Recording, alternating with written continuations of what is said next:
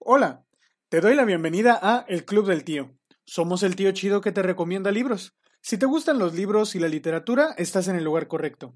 Si no te gustan, déjanos convencerte con reseñas, opiniones y recomendaciones.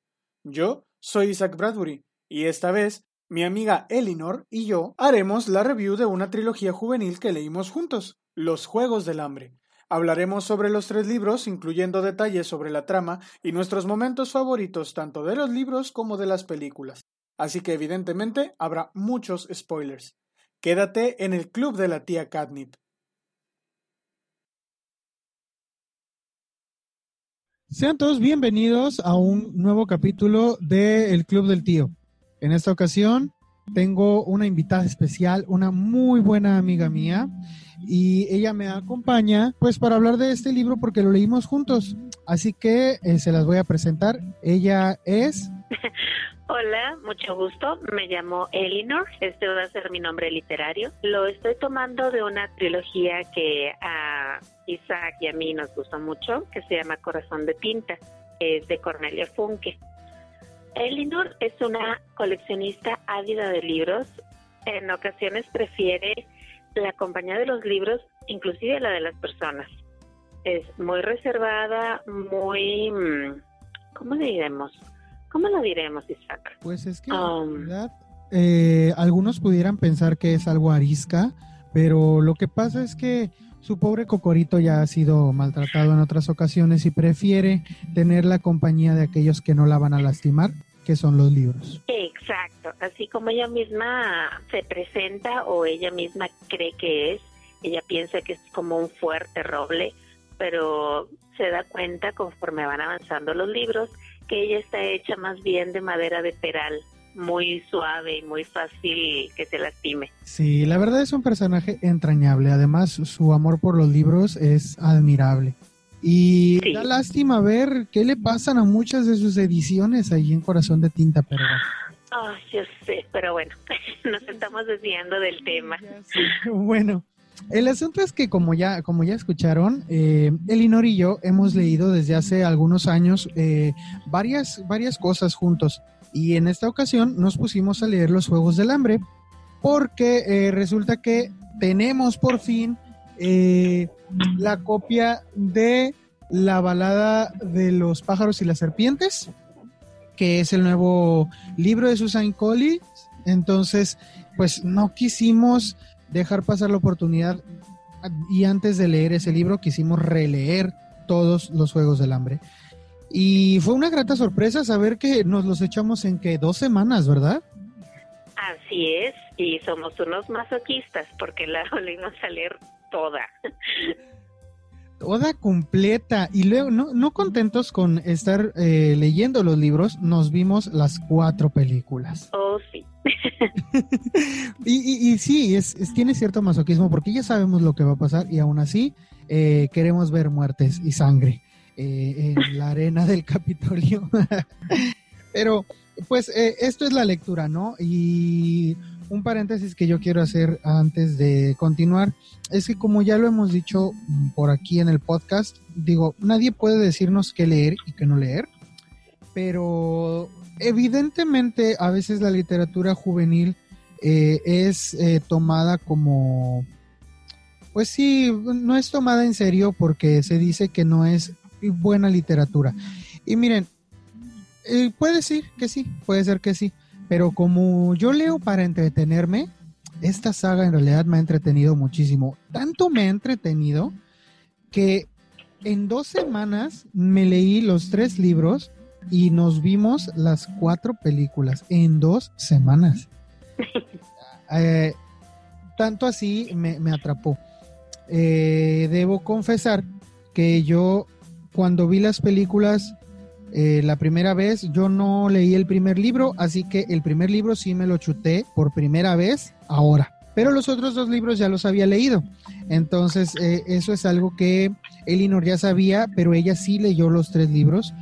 Y, dime, ¿qué, ¿qué te parecieron en general? ¿Te gustaron igual o, les, no te gustaron tanto o, o sí te gustaron o qué pasó? Sabes que a mí me gustó mucho después de ya hace algunos años haber ah, leído por primera vez esta, esta trilogía. Me gustó mucho darme cuenta de que encontraba cosas que yo no leí en su momento. Mm, ya uno va cambiando y todo y encuentra uno cosas detalles que tal vez comprendes ahora con un poco más de madurez. Esta ucronía que en su momento conocimos como una trilogía y que gracias a Susan ahora se volvió una saga, ha sido una de las uh, pues más famosas y que ha atrapado a mucha mucha audiencia, tanto que les han estado haciendo cuatro películas y que ahora Susan dijo, no, es que yo tengo que contar otra parte de la historia que no les he dicho. Pero sí ha sido muy, muy agradable encontrarme de nuevo con tantos personajes que yo adoraba en su momento. sí, la verdad es que sí. Y bueno, sin más preámbulos, eh, vamos a entrar de lleno a la historia. ¿Qué les parece si le resumimos un poquito lo que pasa en el primer libro y de allí nos vamos de largo? En el primer libro, para quien no haya leído el libro, les advierto que vamos a echar un montón de spoilers, ¿eh? Oh, sí. Sí, porque es imposible hablar del segundo libro sin decir en qué se queda el primero y sobre todo hablar del tercero sin decir algo del segundo. Y de largo nos vamos a ver en qué se acaba toda la historia. Así que les advierto que tiene spoiler. Si ustedes no la han leído, pero vieron las películas, pues no se, no se van a llevar ninguna sorpresa. Y si ni siquiera la han leído y no han visto las películas, bueno, si quieren vayan, háganlo y luego regresan. Ok, ya te quedaste, te gusta el riesgo. Bueno, vamos a empezar. Eh, pues empezamos en un, en un lugar que es como Estados, es Estados Unidos, pero muy en el futuro. En realidad no se nos dice eh, en qué año, ¿verdad? No, no, en realidad no especifica, Susana, en qué, en qué momento lo está narrando. Ok, pero, pero sí nos dice que eh, pues es en Estados Unidos, en lo que sería Estados Unidos. Entonces, eh, estamos seguros de esto y estamos seguros de que este país ahora se encuentra dividido en 12 partes con una capital. El Capitolio, 12 distritos. Entonces, eh, en, el, en, el, distrito 12, cada distrito se dedica a distintas cosas. El distrito 12 se dedica a sacar carbón de las minas. Y ahí es donde vive Katniss, que se prepara para la última cosecha a la que se verá expuesta, que es la cosecha. Eh, en este lugar que se llama Panem, se, cada año se tienen unos juegos en donde ponen a 24 adolescentes de entre 12 y 16 años a luchar a muerte hasta que solo sobreviva uno. Pero como es de 12 a 16, Katniss tiene 16 años, así que será la última vez que, que participe en el sorteo para entrar en los juegos. Pero su hermana no. Tu hermana es la primera vez que va a participar. Y ¡pum! Resulta que sale eh, su hermana, sale Prim, eh, sorteada y le toca entrar a los juegos. Entonces uno se queda, o sea, ¿qué onda? Es la primera vez que pasa y es lo mismo que le pasa a Katniss y Katniss se presenta de voluntaria de volada. Y ahí es donde comienza todo porque Katniss tendrá que prepararse para eh, pelear a muerte con otras 23 personas. Y pues en especial tendrá que mentalizarse porque va a tener que eh, matar a un chico de su distrito porque siempre es un hombre o una mujer. Y en su distrito hay un chico que es, que es también un tributo y este tributo se llama Pita Melar. Un personaje que se robó los corazones no solo de nosotros, sino también de los, de los del Capitolio, ¿no? Eh, y entonces empezamos con la historia ya. Ya saben cuál es la sinopsis. Eh, pues, ¿saldrá Katniss victoriosa de todo este asunto? ¿O, o será que acaso el Capitolio le depara sorpresa? Y pues bueno, entremos de lleno. Primero vemos a Katniss muy arisca con este con todos, ¿no? Porque pues espanta. Y, sí, bastante. Pero en cambio, ella, ella reacciona como con brusquedad, ¿no? Pero Pita no. Pita se, tira a llorar, de plano. Se tira a llorar. Y yo creo que es como que La ambivalencia de estos personajes es, es las dos caras de la moneda, es decir, ante una circunstancia adversa tú puedes reaccionar o enojándote, lo que te puede motivar a, la acción, o simplemente tirarte y, echarte a llorar y, y ya, ¿verdad? Y pues yo creo que todos hemos pasado por una u otra situación, ¿no es cierto? Así es, tienes toda la razón. En, en, cuanto a los dos personajes, son como la cara de una misma moneda. Cada uno tiene una manera de, demostrarte que se complementan. Pete es muy encantador y desde un principio lo empiezas a ver que, que se gana a todos con su manera de ser. Lo contrario de con Katniss. Katniss es muy cerrada, es... Uh, no se me acerquen, siempre está con cara de aburrida o de como que está oliendo algo muy feo. Entonces, es muy difícil querer a Katniss y los Juegos del Hambre son que te quieran para que tengas muchos patrocinadores y te den muchas cosas y no te mueras a las primeras. Sí, definitivamente Katniss necesita hacer algo con su actitud porque así no se va a ganar a nadie. Pero ahí Pita es el que le echa la mano. Porque antes de que entren al, al juego y de que terminen yendo a pelear contra todos los demás, Pita suelta ahí enfrente de todo mundo en televisión nacional que está sumamente enamorado de Katniss. Y Katniss la primero, lo primero que hace cuando escucha eso, que es enojarse.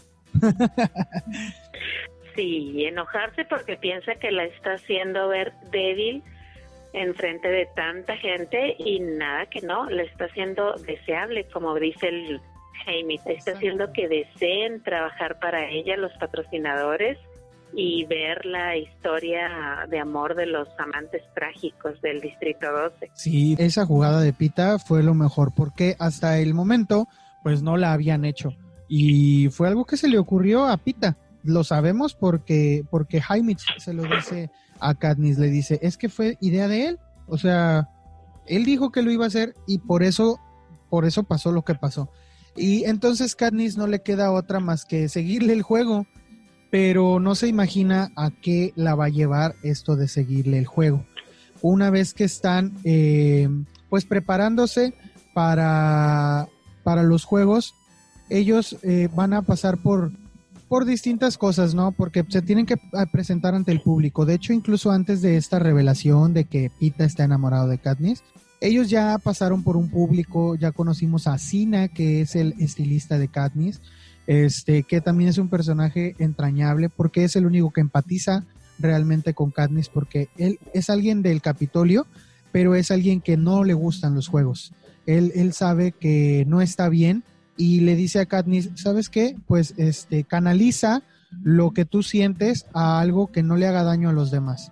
Canalízalo en algo que, que, que tú puedas hacer y que vean los demás, pero que solamente sea tuyo, ¿no? Y que solamente te afecte a ti. Y yo creo que esa es una de las enseñanzas que nos deja el libro también, de que pues sin importar las cosas que hagamos, ¿por qué afectar a otras personas con nuestras acciones solo porque estamos molestos, ¿no? Y, creo que Sina, sí, Sina nos enseña mucho eso. Ya veremos después las consecuencias de que, le traen estas cosas, ¿no? Sí. Eh, y tenemos a Jaimich, que Jaimich pues es nuestro borracho favorito. Eh, ya nos regaló momentos graciosos, pero ahora se tiene que poner serio y tiene que darles eh, o conseguirles patrocinadores. Y Jaimich es quien le llama la atención a Katniss, es como su papá, ¿no? porque le tiene que llamar la atención y le tiene que decir, hey, estate quieto, o sea, él te está haciendo ver deseable, como bien dijiste. Este, Pita te está haciendo un favor, así que bájale dos rayitas, es lo que hace este Jaimich.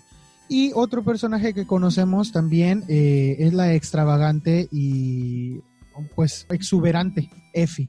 Effie Trinket, que es un personaje entrañable también porque podemos ver en, en Efi, yo creo, a menos, no, no sé tú, pero yo veo que Efi sí evolucionó. Efi primero, pues se emocionaba mucho por los juegos y tal, pero una vez que sus tributos sobrevivieron a los primeros juegos, eh, sí fue como, no quiero que se me vuelvan a ir. sí, es verdad. Em, Effie tiene una evolución muy padre, tanto en los libros como en las películas, y me gusta mucho la manera de ser de ella. Y como tú lo, lo estás diciendo, ya cuando ellos ganan los Juegos del Hambre y que la empiezas a ver en los siguientes libros, que sería en, en Llamas y en, en Sinsajo, sí está ella así de, ay, no quiero que me los maten. O sea, he batallado un chorro para que estén vivos y ahora se me los van a matar de... y no, no quiere eso, es ¿eh? y se va encariñando con ellos, mm, sufre mucho con todo lo que les empieza a ocurrir. Es, a mí me encanta, me encanta Efi, es como el toque cómico en tanto los libros como en las películas. Como, el, como es la figura materna, ¿no? Que tienen. Si Haymitch es la figura paterna, Effie es la figura materna de Katniss y de Pita. Porque hay que decirlo, las figuras paternas de ambos chicos están muy ausentes. La mamá de Katniss, por una depresión que tuvo al morir su esposo en una explosión en las minas de carbón, pues desatendió totalmente a sus hijas al grado en el que se vieron pues a punto de morir de hambre. Y los papás de Pita, eh, pues quizá aprisionados por eh, las condiciones tan precarias en el Distrito 12, pues no le daban el cariño suficiente a Pita. De hecho, vemos que tratan, que tratan, pues, como que muy, descuidados son con Pita los papás de él, ¿no?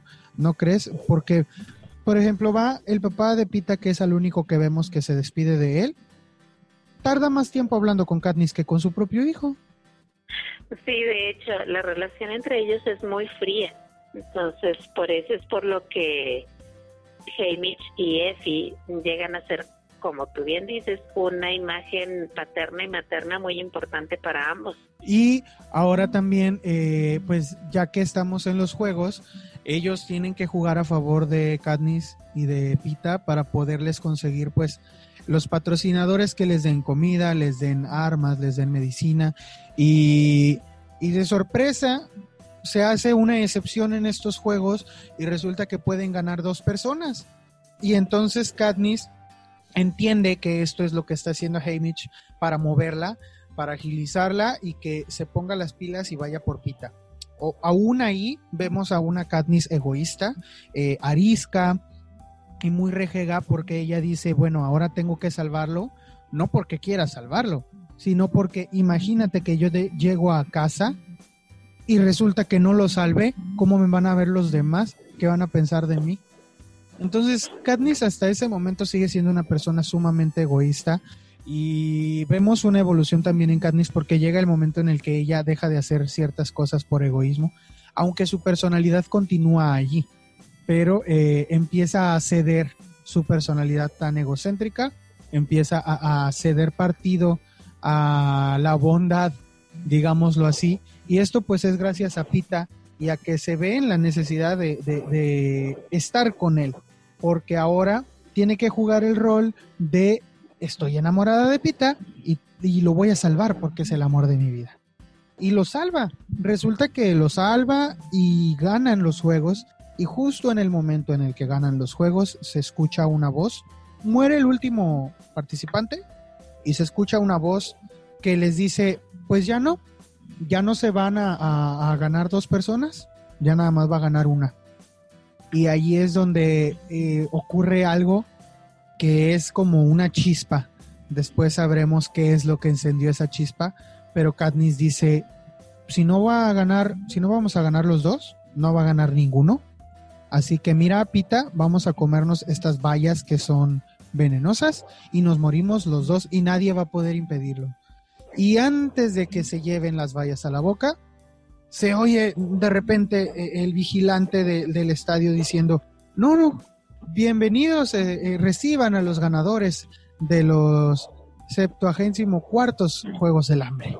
Y ya tenemos ganadores y ya tenemos a Katniss y Pita, los primeros ganadores, la primera pareja que gana unos Juegos del Hambre. Y ahí es donde empieza pues los problemas para Katniss. Y, pues eh, de allí vemos el, resto de, la, de lo que ocurre. para este, para este punto ya vimos todo lo que pasa en el primer libro. Eh, ¿Tú, Elinor, tienes alguna parte favorita de este primer libro? Sabes que a mí me gustó mucho mm, desde cómo interactúa ella con, con Ru. Me encanta esa parte, aunque nosotros sabemos qué es lo que va a ocurrir, pero cómo se van haciendo ellas una alianza se me hace muy bonito porque ella, mm, Ru le recuerda a Prim.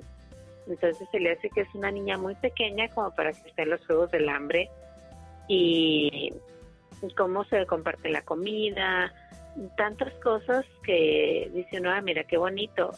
El momento en el que Ru fallece, que la asesinan, cómo la llena de flores, cómo le canta, se me hace muy enternecedor. Y aquí mm, lo que tú estás diciendo de que se te hace que Katniss en ocasiones es egoísta, a mí me parece como que es más bien un instinto de supervivencia muy fuerte que tiene. Ella al tener que haber pues salvado a su familia, ella nada más está viendo en que es que yo tengo que seguir viva, no me importa nada. Pero con Ru cambia eso. Y me parece que eso también ayuda a que ella cambie un poquito con Pita no sé a ti qué te parezca. Sí, probablemente sí, fíjate, eh, no lo había visto desde ese punto de vista, pero es probable. Y además definitivamente eh, Pita la ayudó mucho a cambiar, porque Pita es así, Pita es amable, Pita es, es cariñoso, es bondadoso y, y Pita empieza a tener esa influencia en ella. Y no podemos dejar de recordar ese momento al final del libro en donde Katniss le tiene que decir a Pita, ¿sabes qué? Es que todo lo que pasó en el estadio, toda la historia de romance y todo lo que ocurrió, pues era por el show. Y vemos a Pita eh, al final del libro, pues saliendo y despidiéndose muy decepcionado de, lo que acaba de escuchar. Y ahí nos enteramos de que eso no era una, una estrategia solamente, sino de que Pita sí estaba enamorado realmente de Katniss desde hace mucho tiempo y pues se atrevió a decirlo porque no veía eh, otra oportunidad de hacerlo en su futuro próximo. Así que pues sí nos, nos enternece ver al pobre Pita enamorado, eh, pues con el corazón roto aquí. Sí, esa escena en el libro donde termina así de tajo el primer libro es, es, a mí me encantó. Y tú me habías comentado cuando terminamos de leer el primer libro que te dicen, el chico del pan empieza a alejarse de mí. Esa escena dices, oh rayos, ya se nos fue el chico del pan, ¿qué vamos a hacer ahora? a mí me encantó. Bueno, pero en el, libro terminamos así, en la película no. ¿Qué, ¿Qué, diferencias hay entre la película y el libro? Aquí vamos a empezar a ver muchas diferencias. Porque, eh, por ejemplo, en el libro no vemos a Snow más que como presidente, como lo que es. El presidente que presenta los juegos y que corona a los ganadores. Y ya. Pero en la película no solo vemos a Snow, sino que vemos a Snow y a Seneca Crane, el vigilante de los juegos. Y, ellos dos tienen un papel muy importante en lo que procede eh, eh, durante, el, durante el desarrollo de los juegos, ¿no crees? Así es, inclusive como tú estás diciendo, en el primer libro, Seneca Crane no existe. No lo escuchas que lo mencionen, nunca. Y igual, Snow es una mención así X, pero en las películas desde un principio te ponen a un villano, un muy buen villano, que es el presidente Snow, te le ponen una imagen para odiar y pues a Seneca Crane te lo ponen ahí como, pues casi como un mártir, porque Hamish lo convence de no, este, no, no sacrifiques a esos dos, mejor explota tu romance y, pues Seneca le hace caso, ¿verdad? y luego lo mata. Y de hecho la manera en que termina muerto es muy poética porque termina muerto precisamente, o eso es lo que se da a entender, lo encierran en un cuarto con un platón lleno de jaulas de noche, que son esas vallas eh, que Katniss pensaba comerse junto con Pita para, para suicidarse. eh, al terminar los juegos cuando, cuando dijeron que no iba a poder, que no iban a poder ganar los dos. Así que van y lo encierran, como diciéndole, pues, ándale para que veas tu chistecito. Y, sí, muere por las mismas vallas que él no dejó que se comieran. Sí, entonces, pues ni modo. Y después, eh, allí ya nos enteramos, por lo menos eh, en la película, ya nos enteramos que Snow es detestable. En el libro no, en el libro solamente Haymitch dice, pues ten cuidado Katniss porque lo que acabas de hacer puede ser muy peligroso. Y ya. Pero no nos imaginamos a, qué escala llega lo que acaba de hacer Katniss, sino hasta que leemos el segundo libro cuando empezamos el segundo libro tenemos a Katniss pues ya más, un poco más relajada porque ya pasaron los juegos, de hecho ahora ella tiene una manutención vitalicia, ella y Pita, y tienen una casa, eh, ya no es de cartón ni madera, ya es una casa, y de hecho es una casa muy elegante. Y tienen suficiente dinero para andarlo regalando, porque al último es lo que ella anda haciendo, dándoselo a todo mundo el dinero. Y el asunto es que ah, acá empieza a haber una cosa que es la gira de la victoria. Y es que los ganadores de los juegos, antes de los siguientes juegos, tienen que ir a, darse una vuelta por todos los distritos. Y es em, antes del verano cuando tienen que hacer todo esto. Es, es en primavera cuando tienen que hacer su gira de la victoria. Y para esa gira de la victoria, precisamente antes de que empiece la gira de la victoria, Ahora sí en el libro recibe la visita de Snow. Y Snow le advierte que está jugando con fuego y que se puede quemar. La chica en llamas, como la apodan en el Capitolio, puede salir quemada no solo ella, sino su familia y aquellos a quienes le importa, porque, porque pues eso, o sea, ella hizo un, hizo un acto público de rebeldía contra el Capitolio y está avivando eh, esa misma actitud rebelde en los demás distritos donde ya hay problemas y manifestaciones. Entonces Snow eh, quiere controlar los medios y por eso quiere que ella sea sumisa y que juegue su papel de eh, niña enamorada de Pita e incluso acepta que pues para seguir el juego va a tener que casarse y empieza a probarse vestidos de novia y todo y es muy pues sí, desesperanzador ver cómo o quizá una decisión que tomó impulsivamente para mantenerse viva va a seguir afectándola el resto de su vida hasta ese momento. Sí, ella pensaba que terminando la gira de los uh, de los vencedores, este, ya se iba a terminar todo y Hamish le dice, no, es que esto es cada año los Juegos del Hambre van a ser ustedes unos mentores y van a estar reviviendo su torre romance y van a tenerse que casar y tener hijos y, y ella se da cuenta en ese instante de que los Juegos del Hambre nunca se van a acabar para ella, que va a tener que revivir todo cada año y que nunca van a ser libres ni ella ni Pita. Sí, y, pues decide finalmente eh, jugar ese juego y, y le dice de hecho, es, un, es una parte de las que más memorables es porque le dice Katniss a Snow, está bien, yo voy a convencer a todos de que soy esa chica enamorada. Y, y Snow le dice, no, no necesitas convencer a todos, necesitas convencerme a mí. A mí. Entonces es ahí donde te das cuenta qué tan temible es Snow y qué tan, eh, pues sí, qué tanto, qué tan amenazada se siente Katniss.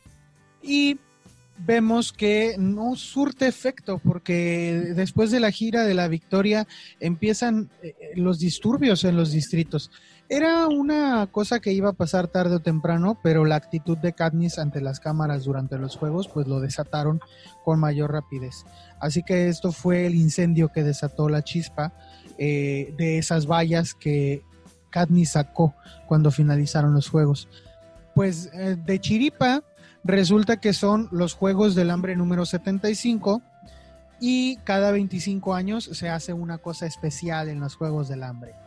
Una vez pidieron dobles tributos, que fue cuando ganó eh, ¿no? Sí. Ah, ok. Entonces Haymitch gana cuando eh, en los Juegos del Hambre número 50 eh, eran 48 tributos. 48 tributos. Entonces él es el ganador de esos 48.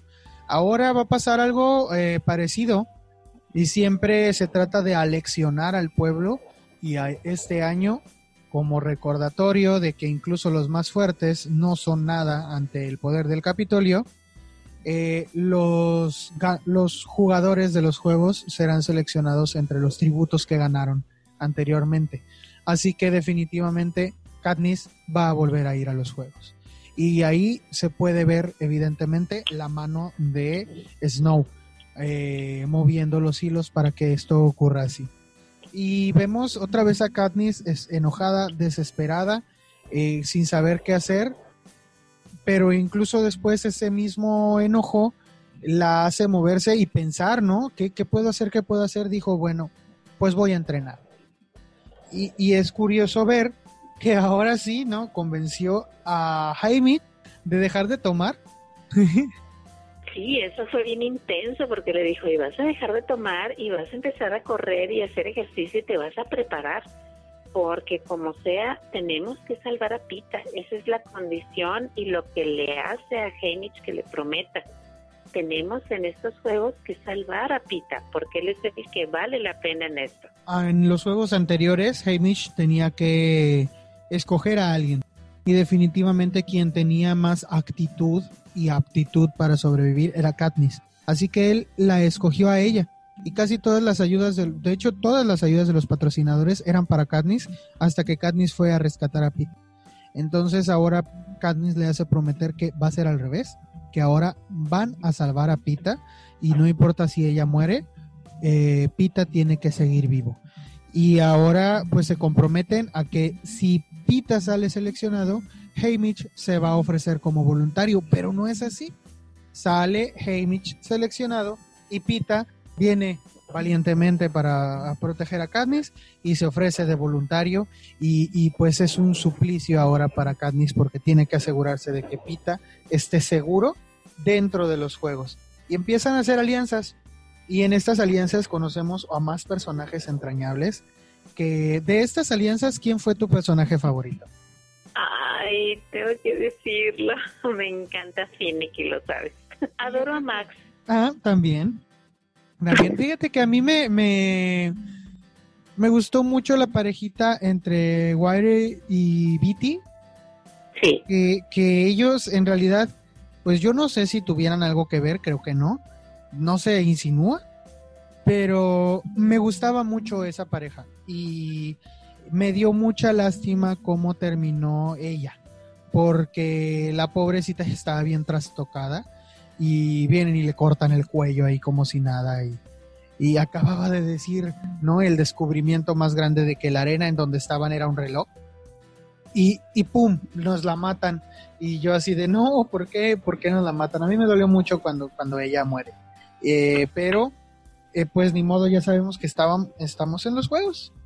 Un, personaje que también apreciamos mucho y que vemos su triste última escena eh, en este libro es Sina. Y es que Sina, como bien dijimos, él canalizaba su energía en sus diseños de moda y le diseñó a Katniss un vestido de novia que después se transformó en un vestido eh, como disfraz de ave de sinsajo que resulta que es el emblema de la rebelión ahora, el sinsajo, y se lo muestra todo el Capitolio y todos lo vacionan de pie, pero eso le cuesta muy, muy caro. Y cuando vemos a Katniss eh, encerrada para subir al, al, campo de batalla, dos eh, agentes de la paz empiezan a golpear a Sina y lo sacan todo ensangrentado y golpeado ante los ojos de Katniss y ella eh, con la impotencia de no poder hacer nada porque está encerrada, tiene que solamente ver y eh, quedarse con ese como su último recuerdo de su gran amigo Sina. Y, pues sí, también nos duele perder a Sina eh, de esta manera porque no volvemos a saber nada de él. Sí, me supongo yo que Snow también hizo eso para descolocara a Katniss, que se volviera inestable y que fuera tan muy fácil matarla. Pero no contó con el instinto de supervivencia de Katniss y dijo, no, es que yo tengo que recomponerme en este minuto que tenemos antes de que los Juegos del Hambre inicien y tengo que calmarme porque tengo que salvar a, Pita, así como siempre está diciendo en todo ese libro. Sí, en todo el libro se la pasa repitiéndose, tengo que salvar a Pita, tengo que salvar a Pita.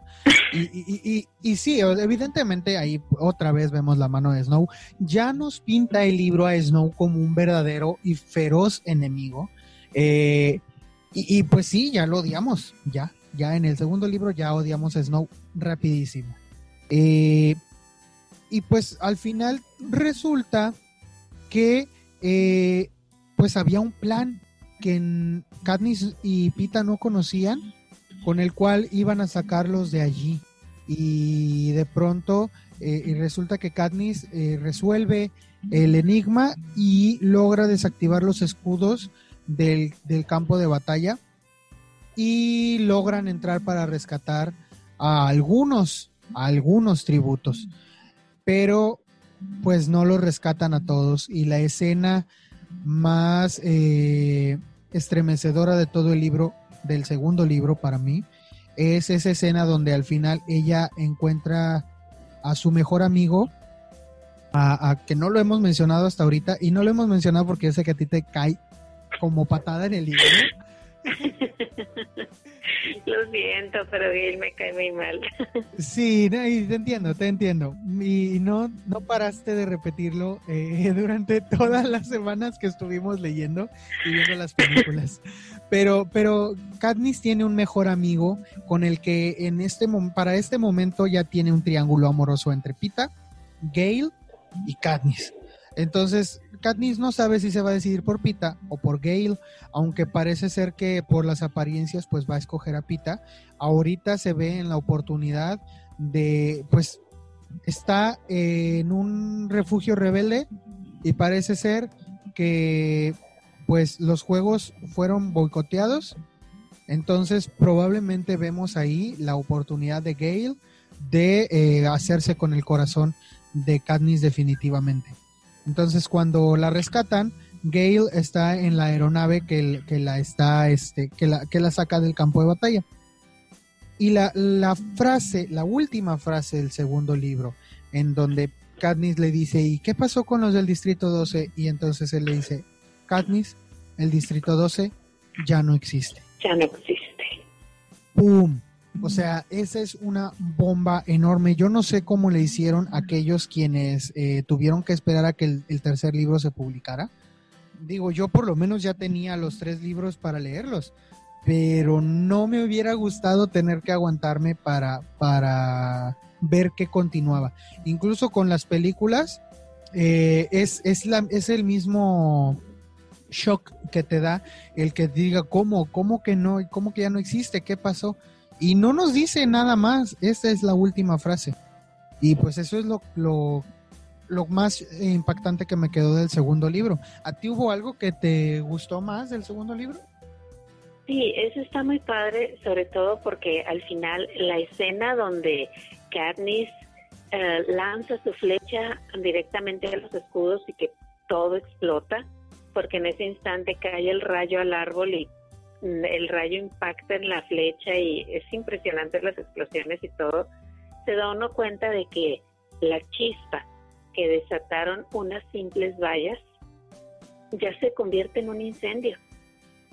En ese instante, esa escena que de las películas y de los libros dice o no, ya este incendio ya no lo va a poder detener ni Katniss, ni el Capitolio, ni nadie. Eso se me hizo muy padre. Sí, definitivamente ahí ya es eh, una declaración formal eh, de guerra contra el Capitolio de parte de Katniss, porque ella no se imagina que hay algo detrás. Ella simplemente dijo, ah, ok, lo voy a hacer, para que vean. Y, y sí, o sea, es definitivamente ya el acto final de rebeldía. Y desde allí, ella ya es vista por todo mundo como la imagen de la rebelión porque fue quien más a más se atrevió enfrente de todo mundo eh, a, desafiar al Capitolio. Y pues pasamos a la película. La, segunda película en realidad, pues yo no, no veo nada ah, más relevante porque en realidad es una adaptación muy fiel al libro, o, no, ¿cómo ves tú? Sí, fue muy, ah, fue muy fiel. Aquí no vemos ah, nada extra. Algunos detallitos que sí nos cambiaron, algunas cosas que nos quitaron, que no tenían tanta relevancia para la historia. Así es de que nos dejaron una película muy prolija y muy agradable visualmente que yo creo que esto tiene que ver precisamente porque Susan Collins fue la encargada de eh, supervisar las adaptaciones. Entonces no hicieron como que, los que lo que se les pegó la gana, sino que hicieron como que lo que la escritora hubiera hecho si hubiera escrito el guion para, para cine. Entonces se, de allí pues se sacaron un 10 porque por eso tuvieron tanto éxito las películas. Así es, se agradeció muchísimo. Sí, como lector siempre eh, estás pendiente de, eso no es como la película, eso no es como la película. Pero en este caso, cuando hacen cosas diferentes que en la película, incluso hasta se vale decir, incluso hicieron cosas mejores, como que se nota que Susan Collins dijo, ok, aquí como que hubiera cambiado esto, se vería mejor así y lo pone. En estas adaptaciones sí quedó excelente que hayan modificado varias cosas de las de los libros a las películas. Sí, se agradece muchísimo. Y pasamos al tercer libro, que es eh, en donde ya ahora Katniss se ve en su nueva vida en el Distrito 13. ¿Qué es el Distrito 13? Fíjate que eh, eh, a mí me, una de las cosas que cambiaron del, de los libros, del segundo libro a, a la segunda película, fue que no vimos a estas chicas del Distrito 8, ¿era el distrito 8 o el distrito 4? Ah, del 8. Y de puras cosas de textiles. Ah, exactamente. Eh, en el distrito 8 que se hacían textiles, eh, dos, dos personas huyeron del distrito 8 y de pronto se encuentran en el bosque donde Katniss solía salir a cazar. En una de esas que Katniss sale a cazar se las encuentra y dice, ¿qué? ¿Qué pasa? No, pues hubo disturbios y vamos al distrito 13 y dice, ¿cómo que hay un distrito 13? Sí, o sea, hay un distrito 13. O, por lo menos nosotras creemos que hay un distrito 13, le dicen. Y a esas dos personas, a esas dos mujeres, no las vemos en las películas y no nos dicen nada. Hay un guiño a, este indicio de que todo está, todo está grabado, porque cuando pasan las grabaciones del distrito 13 sí pasan a ese pájaro eh, eh, que mencionaban ellas. Ellas decían, es que si te fijas en las grabaciones de las ruinas del Distrito 13, siempre hay un pájaro ahí. Y, dice Katniss, bueno, si será cierto o no será cierto. Y en el libro ella después corrobora esta información. En la película, nosotros los lectores somos quienes recibimos ese guiño porque sí se ve una imagen de ese pájaro en las ruinas del Distrito 13. Y, y se agradece, ¿no? El guiño pero no las vemos en la película y el Distrito 13 se nos presenta abruptamente diciéndonos, pues aquí siempre hubo gente y tenemos armas para pelear contra el Capitolio, pero hasta ahorita no habíamos visto oportunidad de pelear. Así que eh, Katniss tiene la oportunidad ahora de sobrevivir en el Distrito 13 y de ser la portavoz o la imagen de la rebelión. Eh, y aquí nos encontramos con un personaje, pues en realidad yo no sé si tan odiado como Snow, pero definitivamente no es de mi agrado, que es la presidenta Coin. ¿Tú, tú qué opinas de la presidenta Coin? Alma Coin. Ah, cómo me caía gorda Alma Coin. es la, la versión femenina de Snow. Es calculadora, es encantadora, según ella, porque a mí nunca me cayó. sí, y es muy buena para um, fingir. Inclusive un personaje que no conocimos casi en los libros, pero que en la segunda película sí tiene mucha relevancia, es Plutarch. Plutarch es uh, su portavoz en el, tercer libro y eh, Plutarch también se le queda así con o sea, ¿qué onda con usted? es muy buena actriz. Sí, sí, de hecho, hay una parte en donde en donde, bueno, Katniss, Katniss para empezar, digo, acá hablamos un poquito más de su egoísmo. Katniss les pone condiciones para, para hacer el sinsajo, pero eh, dentro de esas cosas que empieza a pedir, como que después empieza a pedir más y más y más y se da cuenta de que le van a cumplir lo que quiera porque quieren tenerla como sinsajo. Y, y eh, entonces ella termina pidiendo que la manden al campo de batalla o que la manden a este al Capitolio. Y ahí es donde vemos la como la segunda mitad del libro y, que es la, segunda película, perdón, la cuarta película, ahí es donde empieza, ¿no? Donde Katniss va al Capitolio eh, supuestamente a apoyar a, a la invasión. Y cuando resulta que piensan que, que está muerta, Alma sale llorando a decir que ella fue una mujer valiente y que ahora seguiremos luchando con el sinsajo como ejemplo, como el mártir que, Alma quería que fuera. Este, definitivamente allí tú ves en la película la cara de Plutarch diciendo, o sea, yo le escribí el discurso, pero yo no le dije que llorara. Sí, definitivamente yo creo que él ha de haber dicho, wow, superaste mis expectativas, ¿eh? No pensé que fueras tan buena actriz, te pasas, en serio. Y allí, este, pues también vemos a Plutarch como en su papel de, eh, ¿cómo se llama?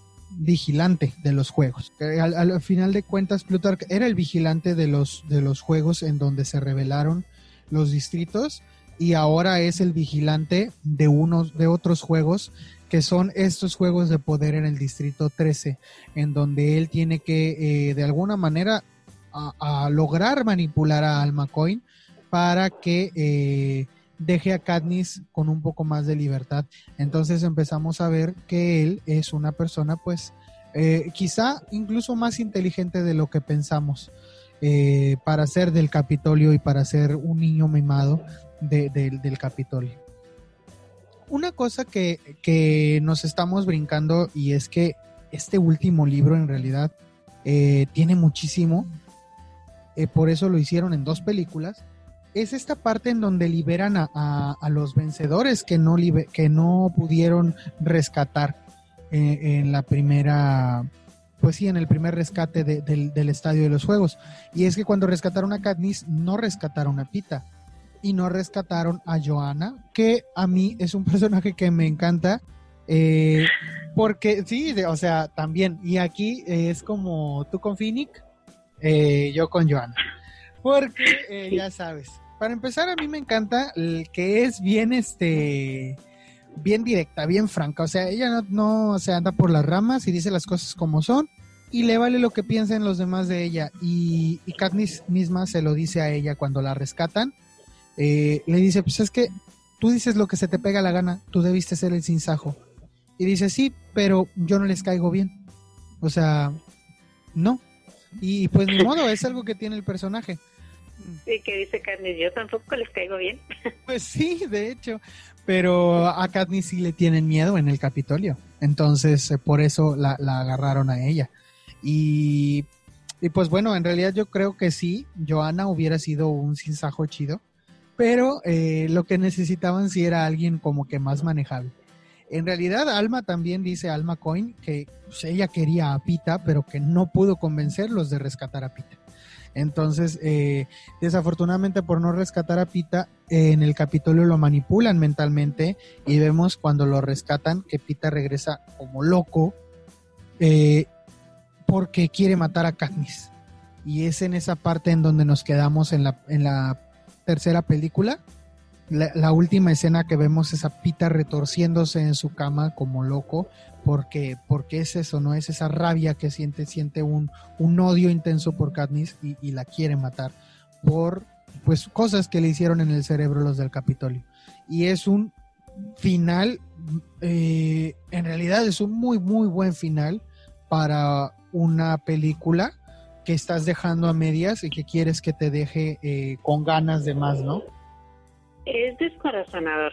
En las películas ves la imagen de un Pita sumamente delgado, demacrado, está en los puros huesos casi, lo ves todo jeroso y lo ves que está pues lastimado y lo ves enloquecido por el veneno y por la tortura que le hicieron y la cara de desolación de Katniss porque ya intentó asesinarla, casi la mató y le está haciendo ahí que Pete está hasta con, con saliva en la boca y enloquecido y en eso se termina la película. Es un muy, muy buen final y como tú dices, te quedas con ganas de saber qué es lo que va a pasar. Cuando salió la película yo no me acuerdo cuánto tardaron en sacar la cuarta, pero sí de haber sido una, una espera muy, muy intensa para todos los fans de los Juegos del Hambre de saber cómo iban a terminar esa trilogía con esas maravillosas películas porque están muy muy buenas. Sí, y acá vemos otra vez que se le agregaron escenas porque por ejemplo en el libro no vemos eh, para nada que cuando rescatan a los, a los eh, tributos perdidos, eh, no los vemos ni nada. De hecho, tampoco vemos esta conversación de Snow con Katniss en donde le, le dice, porque, y eso es algo memorable de la película. A mí me encanta que en la película Snow le dice que son las cosas que más queremos las que más daño nos pueden hacer. Y ese, eso es un guiño a lo que Snow ya le estaba preparando, porque era precisamente Pita, aquel a quien Katniss quiere mucho, eh, quien le va a hacer daño a Katniss eh, en cuanto llegue. Y, o sea, eso no, eso no lo ponen en el libro, yo creo que es un acierto ponerlo en la película, sobre todo porque pues si no le ponen cosas de más, la película hubiera sido muy aburrida porque la hubieran tenido que extender demasiado. Pero son cosas que si se sacan, se sacan un 10 con esas cosas que le agregan. Y son cosas que los lectores agradecemos porque no venían en el libro, pero te las podías imaginar. Y entonces ya te quitan la necesidad de estártelo imaginando y ya lo ves como, como canon. Es el regalo, entre comillas, que le dices no a Carnis que le está enviando. Y le dice, o sea, ¿tú crees que no sé que tus amigos entraron? Pero mira, te voy a mandar un regalo. O, o sorpresa. Y bueno, en la tercera película ya vemos eh, lo, que, lo que les platicábamos, de que Katniss pues pide ir al Capitolio porque el Capitolio ya está sucumbiendo ante los rebeldes. Entonces eh, pide ir al Capitolio y ahora se encuentra a los septuagésimos sextos Juegos del Hambre. Es decir, eh, se vuelve a ver en un campo de batalla lleno de trampas y de mutos y de peligros que tiene que ir sorteando para, para poder seguir viviendo. Y aquí es donde empezamos otra vez a conocer gente que, queremos y que nos la quitan, eh, a, perder personajes que queríamos o que se ganaron nuestro cariño y, que no se vale que nos los quiten, pero aquí es donde aquí es donde empezamos, porque son otros juegos, porque así es, porque porque así son los juegos del hambre. Entonces, cuando estamos por las calles del Capitolio, empezamos a perder soldados, empezamos a perder eh, gente, pero el que más duele yo creo y a veces es, es tan abrupta su muerte que eh, yo me he tenido que regresar a leerlo porque dije, ¿qué le pasó? O sea, ¿dónde? Fue definitivamente eh, tu querido Finnick.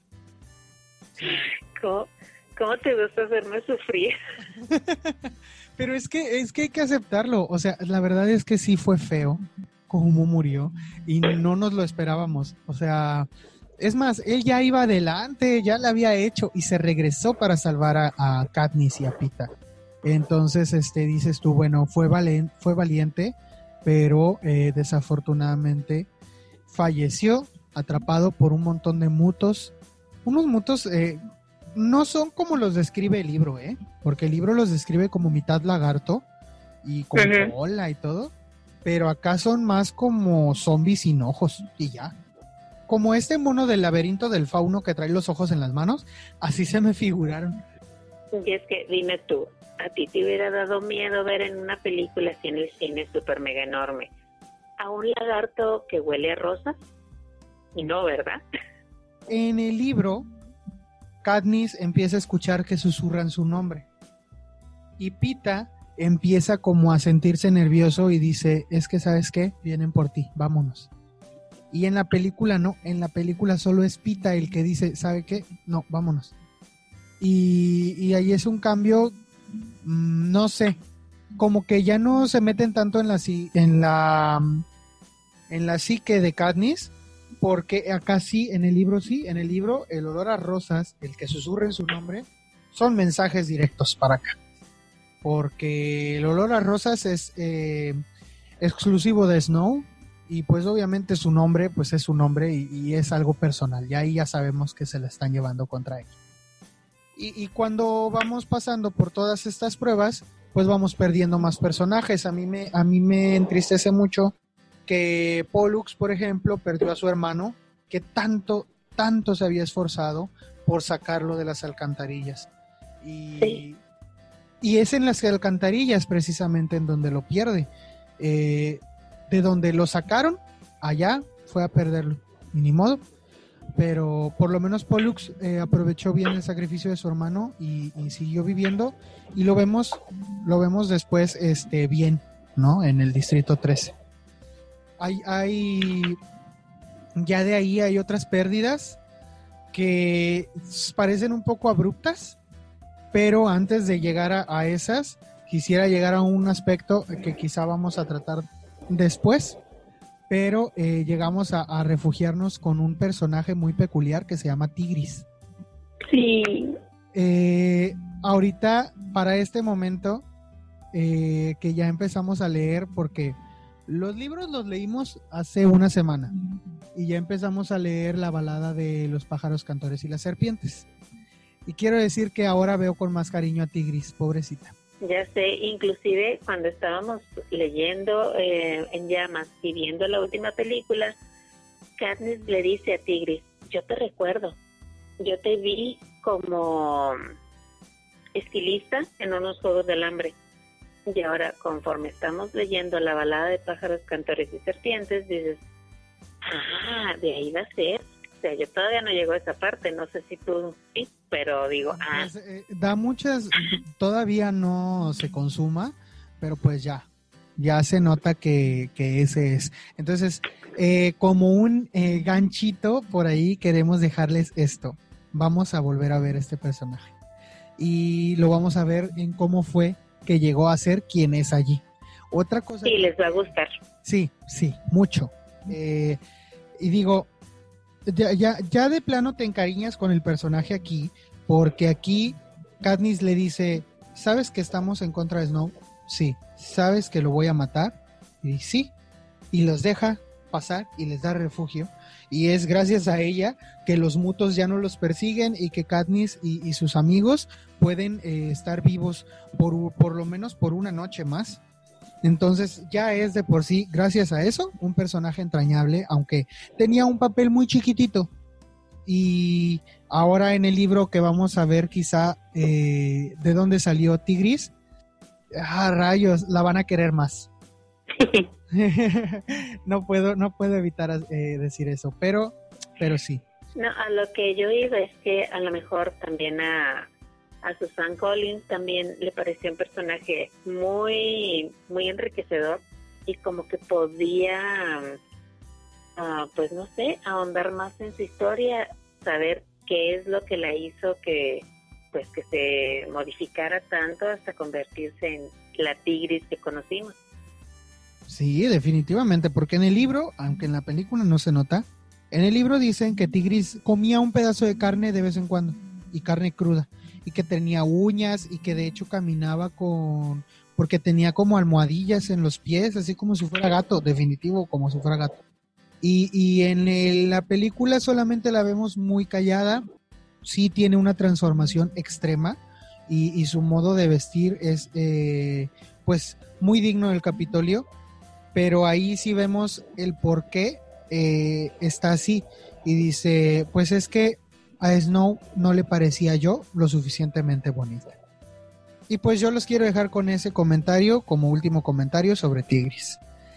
Bueno, pasemos a, otro a una pérdida fuerte. Cuando Katniss se acerca a la mansión porque tiene planes de matar a Snow, empiezan a caer eh, paracaídas. Y ahí es donde vemos algo que nos duele a todos, que nos duele muchísimo. Vemos que quizá el sacrificio de Katniss fue en vano porque final de cuentas, al final de cuentas, eh, su hermana muere. Y es que la vocación de Prim era ser enfermera, era ser doctora. Y Prim fue a atender heridos eh, en la batalla. Y pues en eso caen las bombas y Prim se muere. Y Katniss lo ve. Y no solo lo ve una vez, porque todo eso fue televisado.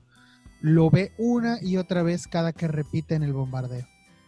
Y es ahí, yo creo que de ahí el, el rencor que tú le tienes a Gale es totalmente justificable, porque esa fue una de las cosas que Gale eh, pensó o, sugirió hacer. Él, les dijo, tráiganse a los niños, los adultos van a ir atrás de los niños y ya una vez que estén allí, los matan a todos. Y pues ahí las consecuencias de lo que Gale sugirió eh, después cuando vemos a Katniss ya recuperada de sus heridas un poco y que se topa con Snow, eh, vemos a un Snow no arrepentido, porque no se arrepiente de nada definitivamente, pero honesto, porque eso sí lo es. Y le dice, yo no fui, yo no fui, o sea, tú crees que fui yo, a mí no me gusta desperdiciar. Eh, definitivamente, pues fue, fue Alma Coin quien soltó esas bombas y pues por eso perdimos a, la pequeña Prim y el sacrificio de Katniss ahora entonces pasó a pues a, pues no a perder valor pero sí a ser como quiera eh, contraproducente porque a raíz de que ella se ofrece de voluntaria para los juegos es que Prim termina eh, de voluntaria como enfermera para ir a morir al Capitolio. Entonces, de una u otra manera, Prim murió en el Capitolio. Sí, y ya ves que ahorita lo que estás mencionando, Snow desde en principio le dice a la señorita Everdeen, nosotros nos prometimos nunca decirnos una mentira. Yo no habría ganado nada con haber matado a los niños del Capitolio, porque para el Capitolio nuestros niños son sumamente importantes. Y en la película, por ejemplo, si nos, si vemos a Katniss enfrentando a Gale eh, corrígeme si me equivoco, pero en el libro no. No, no, en el libro no. Pero en la película sí. Y le decimos, a ver, dime la verdad. ¿Fueron las bombas de nosotros? Y Gail le dice, no sé. No sé. Y, ya, o sea, y ahí definitivamente, eh, aunque no sabemos si se va a quedar con Pita hasta este momento, sí sabemos que ya Gail ya la perdió ya nunca se va a poder perdonar el hecho de que por su trampa, que, que Katniss se opuso a esa trampa desde el principio, porque Katniss escuchó cuando él les estaba proponiendo ese plan y ella dijo, eso es muy cruel, y dijo, pues no es nada que el Capitolio no haya hecho con nosotros. Entonces, mm, esta mentalidad de Snow trascendió al punto en el que afectó a, su amigo Gale y pues ni modo, ahí dejó esa, esa amistad que tenía con él y pues el posible romance, el triángulo amoroso ya se reduce solo a si Katniss va a elegir a Pita o no. Entonces, eh, algo que pasa eh, después en el libro es que Katniss como una condición para hacer el sinsajo dijo yo voy a matar a Snow. Entonces, ella va a matar a Snow, pero se empieza a dar cuenta cuando va a matarlo se empieza a dar cuenta de cosas y como que empieza a ver las cosas de manera diferente. De hecho, la reunión que tuvieron un poco antes, yo creo que tiene mucho que ver con eso, porque poco antes de que vayan a ejecutar a Snow, deciden, yo no me acordaba, que habían decidido, deciden que va a haber otros juegos del hambre, unos últimos juegos del hambre, con niños del Capitolio. O sea, como si los niños no hubieran, eh, como si ya no hubieran muerto suficientes niños del Capitolio. Entonces Alma Cohen eh, viene y, da esa opción y dice, pues sí, o sea, para que haya menos sangre, para que la gente esté satisfecha de sed de sangre, pues entonces eh, maten niños del Capitolio. Y parece que la que tenía sed de sangre era ella, no, el, no la gente, ¿no? Sí, fue algo decisivo. Dijo, no me acuerdo si es Pita o, o quién es el que le pregunta, ¿y quién lo propuso? Y dice, pues yo, yo lo propuse, porque muy quitada de la pena lo dice, pero el final de este personaje de Alma Coin y el final de Snow, que sería, como bien lo dijiste, su contraparte, eh, son poéticos. Porque Alma Coin viene y le dice al sinsajo, cuando Katniss se dirige a matar a Snow, Alma Coin le dice que tu flecha sea tan certera como tu corazón es puro. Y la flecha de Katniss no le da a Snow, Katniss voltea el arco y le da a ella.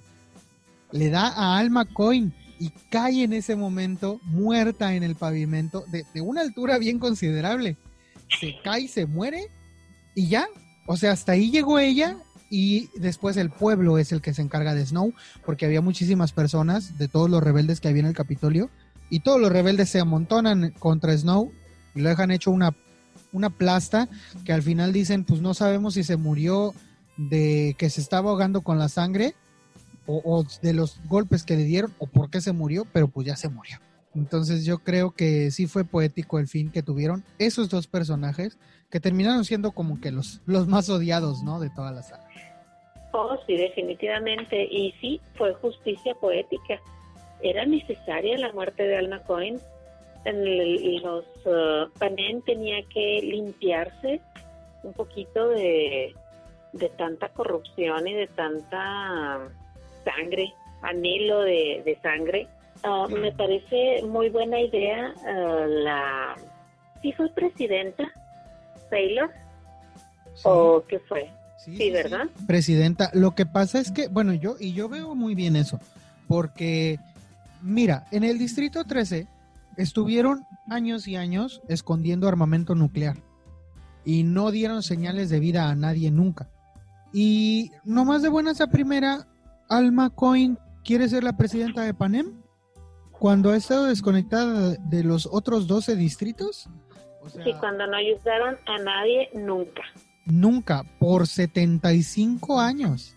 Pero Paylor, la comandante Paylor, que era del distrito 8, creo. 4. Ay, no me acuerdo. No me acuerdo, creo que del 8. Eh, sí, del 8, porque es donde fueron a ver a los heridos acuérdate. Ándale, tienes toda la razón. Sí, fue del 8. Entonces, ella sí era una persona que, para empezar, es de los distritos, sabe qué es lo que pasa en los distritos y además, eh, pues tiene ese don de mando, ¿no? Y, me encanta que termina siendo Paylor quien es elegida democráticamente por las personas de Panem para, para ser la presidenta la nueva presidenta, y no una presidenta interina por tiempo indefinido como quería ser Alma Coin, porque ella bien dijo, pues yo voy a tomar el difícil cargo, la difícil carga de ser la presidenta interina. Y le dice Jaime, ¿cuánto tiempo? Y dice, pues hasta que sea necesario. Entonces, eh, no, pues no, o sea, ¿con qué derecho? ¿Con qué derecho? Bien sacrificada ella. Ah, sí, pobrecita. Pero eh, bueno, de allí el que pues tenga un, final tan épico este personaje. Y pues yo no sé si de aquí hubo, para mí el final de Alma y Snow juntos son como que mi momento favorito de la película y del libro. ¿A ti hubo algo? Sí, para mí también. Se me hizo muy bueno el final que les dieron a ambos. Cada uno en su parte tuvieron pues tuvieron muy buen desarrollo en cuanto a toda la, trilogía y a todas las cuatro películas que los estuvimos conociendo, bueno, Alma que las últimas dos películas, pero sí, se me hizo muy, muy padre y me gustó mucho que en el libro no sale Effie, nunca la vuelves a ver en, en el último libro, pero en las dos películas sí. Es cierto. Bueno, en el libro la vemos a mero al último, a Efi. Y una mención. Sí, una mención. La mencionamos así de que Efi salió entre el montón de refugiados del Capitolio. Pero En las películas sí vemos a Effie durante todo el trayecto de las películas y se agradece porque la verdad la queremos mucho a Effie. Y pues sí dolía como, pues ya perdimos a Sina, que era alguien que se preocupaba mucho por Katniss, y aunque lo tenemos por ahí con los diseños que, que entregó eh, a Katniss, es muchísimo más emblemático. En el libro, por ejemplo, es Plutarch el que le dice a Katniss, bueno, ahora que ya eres el sinsajo, mira, Sina te hizo estos vestidos, te hizo este traje. Y entonces ahí dice Katniss, ay, mira, Sina pensó en mí. Pero en la película eh, es Effie quien va y le entrega a Katniss los diseños. Entonces es muchísimo más eh, valioso para nosotros que sea Effie quien entregue esos diseños y que sea Effie quien se encargue de, de todo el, la producción de Katniss y no que sea nada más así por, por azar y, que sea este con unos, por ejemplo, con unos eh, eh, pues cautivos diseñadores o, estilistas de allí del, del, Capitolio, porque a Katniss en el libro la visten eh, algunos estilistas del Capitolio. Pero pues los tienen bien maltratados, o sea, y en la película no. A Effie, de hecho, una cosa muy graciosa es que Plutarch va, en el momento en el que vemos a Effie, es que Plutarch va por los pasillos, abre una puerta metálica y ve a Effie cosiendo algo parecido como, como a un tutú. y, y le dice, señorita Trinket, eh, ¿cómo está? Pues aquí encerrada. Y él le dice, pero pues usted puede salir de aquí cuando quiera, o sea, ya le dijimos que es libre de salir cuando quiera, puede ir a comer. y dice, ¿cómo voy a salir vestida así? Algo chistoso que tú notaste en la película fue todos los vestuarios de, Effie. Es que las maravillas que puede hacer una mujer con, ¿qué? Con una ropa ahí toda gris, toda fea en cada escena de Effie se cambia de ropa. Sí, sí, sí. Y en el Distrito 13 todos traen uniforme. oh, sí. Todos andan vestidos igual, pero Effie se hacía turbantes, empezó a hacerse faldas, vestidos. Dice uno, ¿de dónde agarró tantos uh, monos grises para de repente tener un vestuario como de 20 prendas? Sí, no, no, nunca la vemos con, nunca la vemos repetir. Incluso en la boda, de Finnick y Annie, que fue un momento muy, muy bonito. En la boda de Finnick y Annie la vemos hasta con el cabello pintado y cuanta cosa. Y pues sí, o sea, esas cosas son, pues son, pues es Effie, al final de cuentas. Y allí es donde vemos el crecimiento de Effie porque ella ya acepta que no está bien lo que pasaba en el Capitolio. Y ya vemos que se da cuenta de que no estaba bien y de que va a apoyar al sinsajo para que el sinsajo sea la cara de la rebelión. Eso lo vemos en la película pero no lo vemos en el libro. Entonces, eso es un acierto de la película que, a lo mejor nos falta. Así es. Bueno, y ahora llegamos a la parte final, final, definitiva final de la historia. Y es que, mm, pues, ¿con quién se quedó Katniss? Se quedó con Pita, se quedó sola. Eh, ¿Qué hizo? Al final, eh, Susan Collins nos regala un epílogo muy enternecedor con Katniss amamantando a un bebé y con otro, otro niño, hijo suyo, más adelante jugueteando con su papá. Y resulta que el papá de esos dos niños es Pita, porque ambos eh, se vieron refugiados uno en el otro y terminaron juntos. Y es una escena súper melosa y es una escena súper romántica y súper eh, eh, esperanzadora y llena de luz del sol y todo. Pero es el final que al final de cuentas queríamos. Entonces no le puedo poner ni un solo pero a todo ese epílogo, ni en el libro ni en la película. O sea, a mi ñoño corazón le encantó ese final. No me le puedes decir nada. Sabes que ellos merecían un final así, un final ñoño, romanticón, con el agua así de fondo, el sol a todo lo que daba y con sus dos hermosos querubines ahí corriendo. Sí, fue perfecto. Sí, fue un final perfecto para una saga interesantísima, atrapante, llena de acción, sobre todo porque por lo general los libros son así. Medio libro es introducción y la otra mitad del libro es acción, a tope, acción, acción, acción, acción, acción. Cuando nos dan este final ya nos dicen, bueno, ya, puedes descansar. Y la última frase de Katniss en el, en el último libro, yo creo que sí, pues sí, o sea, resume muy bien lo que a ella le tocó, lo que a ella le tocó pasar. Y a mí sí me gustaría leerla. Dice que necesito es el diente de león en primavera, el brillante color amarillo que significa renacimiento y no destrucción. La promesa de que la vida puede continuar por dolorosas que sean nuestras pérdidas, que puede volver a ser buena. Entonces, a mí me gusta mucho esa frase porque en realidad eso es lo que todos necesitamos.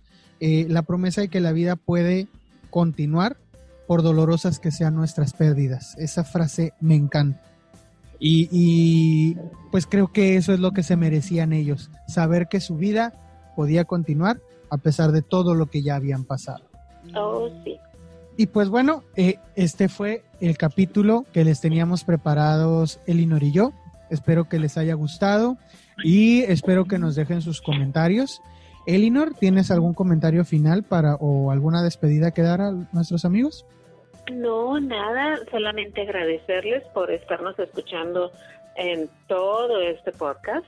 Lo hicimos con mucho cariño y los esperamos para los siguientes podcasts si nos quieren acompañar. Sí, claro. Digo, contigo me queda uno pendiente y han de saberlo ustedes. Vamos a hacer podcast sobre eh, la balada de los pájaros cantores y las serpientes. Así que por eso queríamos engancharlos hablándoles un poquito sobre, sobre Tigris. Así que vamos a ver más de Elinor por aquí.